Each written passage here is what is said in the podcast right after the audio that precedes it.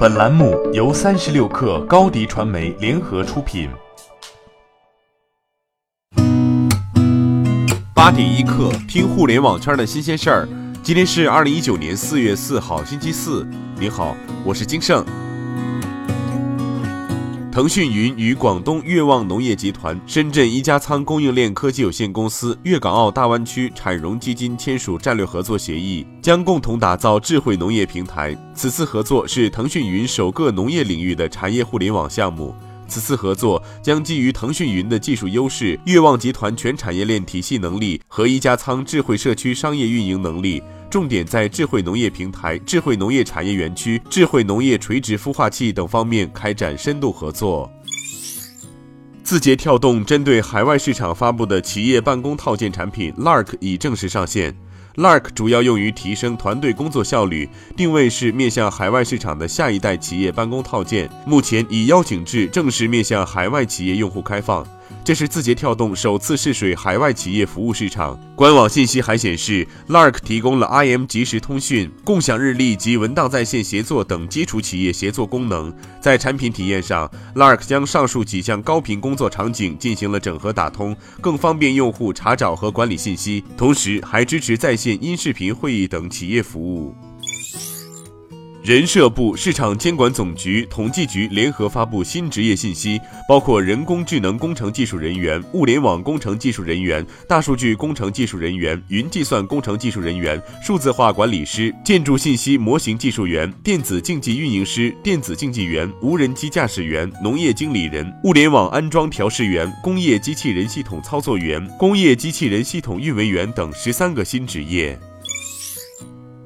天眼查数据显示，章泽天已卸任重庆嫩绿茶艺有限公司董事。这家公司成立于二零一五年九月，注册资本三千多万元，经营范围包括食品生产、餐饮服务等。刘强东通过北京因为电子科技有限公司间接持股。三月二十八号，有网友在香港艺术展 Art Basel 中偶遇章泽天观展，他一身休闲打扮，未与刘强东同行。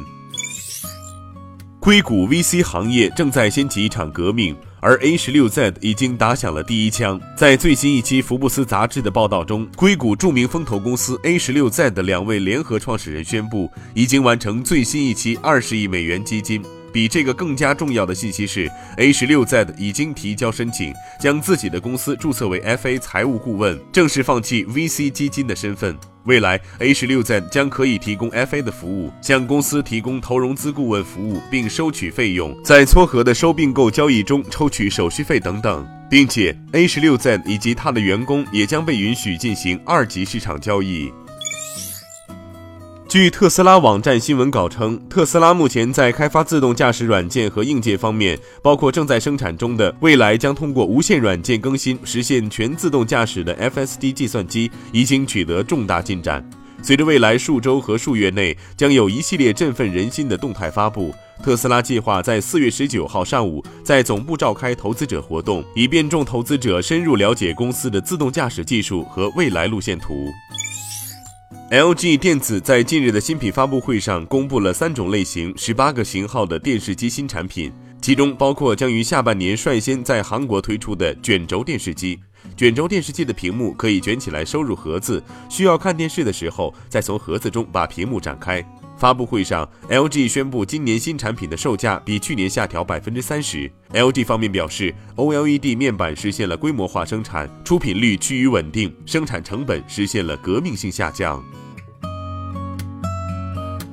八点一刻，今日言论：阿里本地生活服务公司总裁王磊在新一年启动会上明确宣布，快速开拓三四线城市的竞争策略。王磊称：“我们一定会达到百分之五十的市场份额，而每个阶段有不一样的打法。”王磊说：“本地生活服务阿里十年来念念不忘，现在就到了有回响的时候。集团会义无反顾地支持我们，毅然决然地支持我们，拼到底，打到底。”